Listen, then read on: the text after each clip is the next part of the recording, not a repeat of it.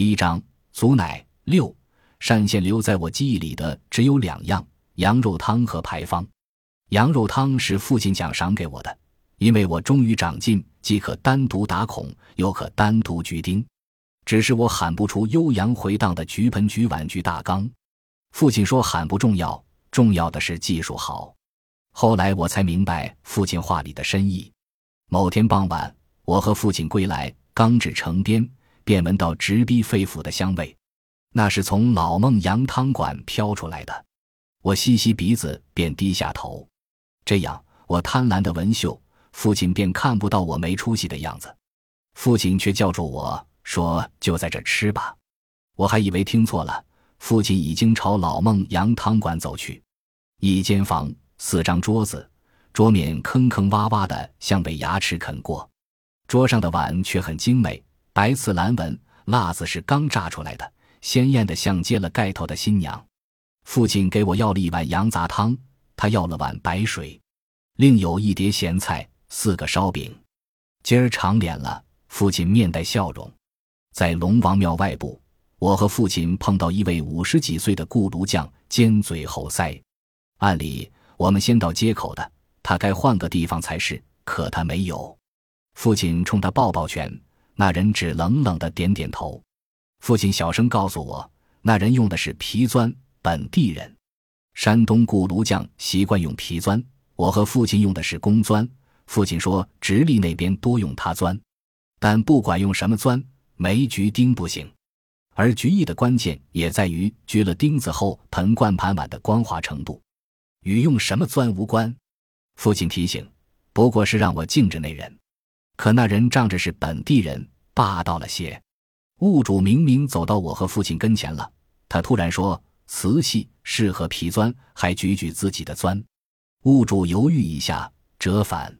父亲向我示意不要理他，我没忍住，提高声音：“工钻才好。”物主看看那人，又看看我，女人与父亲的年龄差不多。她的孩子也该有我这般大小，我有预感他会改变主意。果然，停了一分钟，他问我：“你会菊吗？”我说：“当然，干这行不是一年两年了。”那人嗤的一声，很不屑。这不屑让女人反感了，这是他的表情告诉我的。我开钻围拢来几个人，他们很少见过女雇炉匠吧？而且年龄这么小。菊完。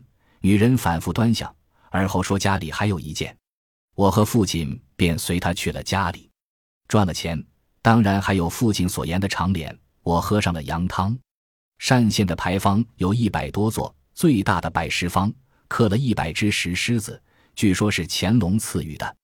我和父亲曾在牌坊下歇息，父亲在其中一只石狮的鬃毛上摸摸，叹息一声：“人和人不能比呀。”他大约是想到了表亲，表亲三年前陷进沼泽里，尸体都没找见。表亲的老婆丧期刚满，便带着孩子改嫁给一个做魔头的。对我后来嫁一个又一个男人，若父亲地下有知，会发出怎样的感慨？我和父亲在单县暂时落脚。父亲说单县人好相处，这是实话，但其中更重要的原因是有了住处。表亲死了。房子还在，虽然透风漏雨，总比没有强。夜晚总算可以安安稳稳睡觉。某天清早，我和父亲离开，一个老汉满脸惊愕地说：“这房子闹鬼，你们不害怕吗？”父亲说：“我镇得住。”老汉又讲之前如何如何。父亲走得很快，老汉的故事只讲了一半。稍后，父亲说：“别听他胡扯，我并不害怕。这个庙那个庙地主。”胆子比我个头长得快。两年后，我和父亲离开单县北上，虽然每天有进项，但挣那点钱，就是回到余城，也不可能把水塘边的房子买回。我日渐精湛的技艺，让父亲生出另一个念想，应该是让我学徒时便有那样的念头，当宫廷巨匠。走村串镇的雇炉匠干的都是粗活，宫廷里的雇炉匠干的是细活。干粗活只可糊口，那些干细活的五六年、七八年，一辈子的费用就挣下了。在雇炉匠的故事中，不乏这样的传奇。父亲居艺虽好，但干细活还差些。那些干细活的都是童子功，从小练的。父亲眼底又有火苗在窜。我想起那位三岁登基的皇帝，也许我能见到他。我眼里虽没火苗，但心底的奢念怕是要超过父亲。次年春日的下午，我和父亲住进高碑店的悦来客栈，据说离京城不足百里了。刚淋了雨，衣服都湿透了，我一个劲的打喷嚏。但父亲绝不是因为这个住店，至少不全是。以前淋了雨，夜晚龙火烘烤，我结实的很，不会因为一场雨病倒。第一次住店，我很好奇，这摸摸那瞅瞅。房间不大，两张床，一张方桌，十分简陋。半空横悬一条绳子，应该是晾衣服用的。箱底有备用衣服，我和父亲各自换了。父亲上下打量我一番，说：“该买套新衣服了，穿成这样。”他停住，那样子好像是送我选妃，而不是干活的局将。我不管他怎么打算，难得他这么大方，立即问：“今儿就买吗？”父亲责怪的瞪我说：“老大不小了，一点沉不住气。”父亲有空就教导我，对宫廷的局将既要敬着，又要防着，多长心眼之类。我耳朵里的茧子怕要超过脚底厚了，我以为父亲又要说这些，但他没有说。你先歇歇，我去打听打听。我只想躺躺，不知怎么就睡着了。若不是屋外的鸟鸣，怕是要睡到天黑。父亲还没有回来，房间突然空阔了许多，鸟仍在叫，很好听，像短促的哨音。我推开窗户，四下里瞅，什么也没有。似乎是从另一座院子传过来的，垂柳距窗户三四步，快有水桶粗了，树身裂开巴掌大的缝，嫩黄的柳叶还未展开，如悬挂的针。一朵柳絮飘过来，我伸开手，柳絮没落到手心，悬粘到肩上。我轻轻撕起，猛吹一下，柳絮飘远了。我正要接第二朵，屋门有了动静，我回过头。父亲立在门边，脸如死灰，目透哀光。当然，让我惊骇的还不是这个，而是他的辫子没了，炸裂的头发使脑袋突然大了许多。我差点没认出来，父亲好像魔怔了。我叫了两声，他才惊醒，合上门，然后靠着门板缩坐到地上，哀声道：“皇帝没了。”我蹲下去抓住父亲的胳膊，试图拽起他。父亲又补充。宫廷散伙了，我让他起来，他不理我。半晌又说去不成了，我拽不动父亲，便坐在他身边。我虽有奢望，但去不成也没什么大不了。若我成了宫廷局将，就得和父亲分开。我缓缓伸出手，想替他理理乱糟糟的头发，还未触及，便被他推开。没天理了！他冲我喊，然后双手捂住脸。我不知该做什么。就那么傻傻的看着他，过了好一会儿，父亲才将双手移开，眼窝有些红，但脸上没有泪痕，目光总算有了些生气。没吓着你吧？父亲小心的看着我，我摇摇头。爹可是吓了一跳。父亲叹口气：迟不迟，早不早，眼瞅着到京城了。哎，走了这么多年备孕，咋就走不完呢？我问还去不去京城？父亲苦笑一声。局活的有东家呀，没了东家，咱给谁干？我问明要往回走吗？父亲怔怔的，好像没明白我在说什么。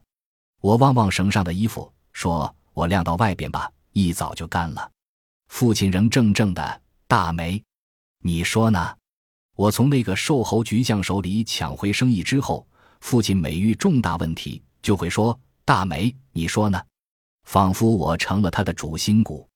当然，最后做决定的还是父亲，所以我可以回答，也可以不答。在这个问题上，我是有积极性的。我问：京城的冰糖葫芦真的咬一口香三天吗？父亲没好气，我又没吃过，骗你的。一早醒来，父亲已经收拾妥当。走了这么远的路，不能白走，反正往哪走也是走，咱就往北吧。世道再变，刚裂了也得局。好运坏运，咱总得碰碰，你说呢？大梅，我跳下地听爹的。二十天后，我和父亲到了京郊，如父亲所言，什么世道晚碎了盆摔了也得局。北上的那些日子，活儿还挺多的，只在一个镇就逗留了两天。正是逗留的日子，父亲听到那句话：“塞外的第一个烧饼就可以换一亩。”本是他人闲聊，父亲也并不在意，未曾想一粒种子已悄然埋下。京郊的村庄不比沿途走过的好，甚至还不如沿途的。仅有的几处盖着灰瓦，其余多是土墙泥顶。在村子边上搭建着一间间低矮的窝棚，一个女人坐在窝棚门口奶孩子，胸怀大敞。走近才看清楚，孩子是布做的，两个奶子黑乎乎的。另一个窝棚门口横着一个人，四仰八叉，像是死去了。父亲喂了几声都没应，父亲伸手是鼻息，那个人突然就骂出来。父亲连连致歉，迅速离开。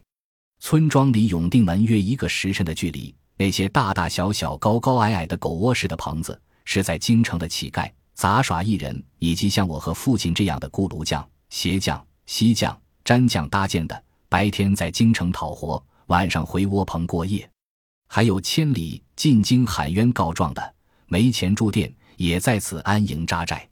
一个热心的耍猴艺人说：“有些窝棚是空的，那些离去的人并不会拆掉。”他让父亲找找。耍猴艺人还教父亲如何判断窝棚有无主人。蹲在他肩上的猴子来回抓挠，挺好玩的。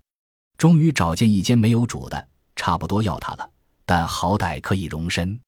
地上还铺着一块垫子，坐上去暖融融的。父亲垒灶生火，我顺着他人的指引去端水。我和父亲是坐在门口吃的。我明白了那些人为什么喜欢在门口坐卧，不是棚里太狭窄，而是拥有窝棚的宣誓。有人经过，从眼神不难看出是出来的。那一刻。实在是值得庆幸。夜里，我和父亲背向躺下去，我脚冲窝棚口，父亲则是脚里头外飘香放不进窝棚，他得半睡半醒。那夜是该做好梦的。明早上，我和父亲到城里，若是碰见卖冰糖葫芦的，父亲肯定会给我买。既然买衣服的钱省下了，父亲总会给我点补偿吧。有了这个家，我和父亲不用为过夜发愁了。这京城果然好。吆喝声将我和父亲惊醒，一个黑影立在门口，叫嚷：“这是他的窝棚。”父亲被他喊糊涂了，半晌才说：“我睡觉的地方怎么成了你的？”黑影说：“我睡半个月了，你说是不是我的？”父亲问他有什么凭证，黑影说：“草垫下压着东西呢。”父亲不信，摸索着翻了翻，果然有东西。黑影说：“那是他的鞭子。”父亲不是蛮不讲理的人。他和黑影商量，快半夜了，先凑合一宿。父亲说：“我还领着闺女，实在是没地方去了。你行行好。”父亲的诚恳打动了黑影，他叹息一声：“出门在外都不容易，将就一下吧。”黑影钻进来，挤在父亲一侧，多了一个人，窝棚越发窄了，没有鼾声。过了一阵，两个睡不着、互相看不清脸面的男人有一搭没一搭的聊起来。男人问于城是个什么地方，父亲也问男人塞外的光景。慢慢的，两人的话就稠了。男人问父亲：“你一个雇炉匠，为什么跑到京城？”父亲没有隐瞒，或许是因为黑暗，不用遮掩。这是父亲首次向陌生人道出他的梦想。亦或闷得久了，父亲想说说。父亲问你一个赶羊的，和京城更扯不上关系啊？怎么就？男人突然哽咽了：“老哥，我比你倒霉多了。京城的涮肉馆出名，是因为肉质好，肉好还是因为羊好？大的涮肉馆都是张家口的羊，而且现杀现宰，这样就有了赶羊的行当。羊不是他的，他只是东家的雇工，每年要跑十多趟京城。这趟他和同伴赶了二十四只羊，没到地点就被当兵的抢了。”他和同伴差点丢了命，那些官兵和土匪没什么两样。他愤愤的，同伴跑了，他没跑，想去军营讨公道，可根本进不去。夜里回窝棚睡一觉，白天就守在门口。父亲问：“进不去，你还一趟趟跑什么？”男人说：“没别的办法呀，我寻思着，万一长官出来，我和他说说。父亲问：“那要见不到长官呢，你就不回家了？”男人说：“老哥，我哪敢回呀？东家还不把我的皮扒了？二十四只羊，扒了皮我也赔不起。”父亲说：“这不怪你。”男人说：“东家可不这么想。你是东家，你会饶我吗？”父亲跟着叹息：“这世道。”男人说：“你还进城？好多店铺都关了。”父亲说：“我一个雇炉匠，也没人抢我的金刚钻吧？”男人说：“闺女也不小了吧？”父亲说：“十三虚了。”父亲似乎哆嗦了一下，我能感觉出来。男人说：“我这是没办法了，老哥何必呢？”沉默一会儿，父亲问：“听说塞外一个烧饼就能换一亩地？”男人说：“也对，也不对。”那得看什么地。父亲说：“再差的地也是地。我在余城买的地并不好，硬是给我养熟了。”男人说：“如果你要去塞外，给我哥捎个口信，营盘镇宋庄，距张北县不足百里。我这辈子不知能不能回去了。我姓李，大名李贵，我哥叫李富。好像父亲已经答应替他捎话。这个叫李贵的男人越说越详细。我哥比我本分，也比我会盘算，要听他的。”我这会儿该成家了，父亲说：“要是我路过那里。”李贵说：“虽是一句话，我也要谢谢老哥。若你在这地界转，这窝棚咱就挤着住吧。”我不知什么时候睡着的，醒来父亲已经把饭做好，没看到那个叫李贵的男人。昨夜的对话更像梦境。我问：“走了？”父亲说：“摸黑就起来了，还真有比咱倒霉的。”我拿起鞭子甩了甩，又放下。父亲说：“压到草垫下吧，这是他的记号呢。”吃过饭，我问父亲还进城不？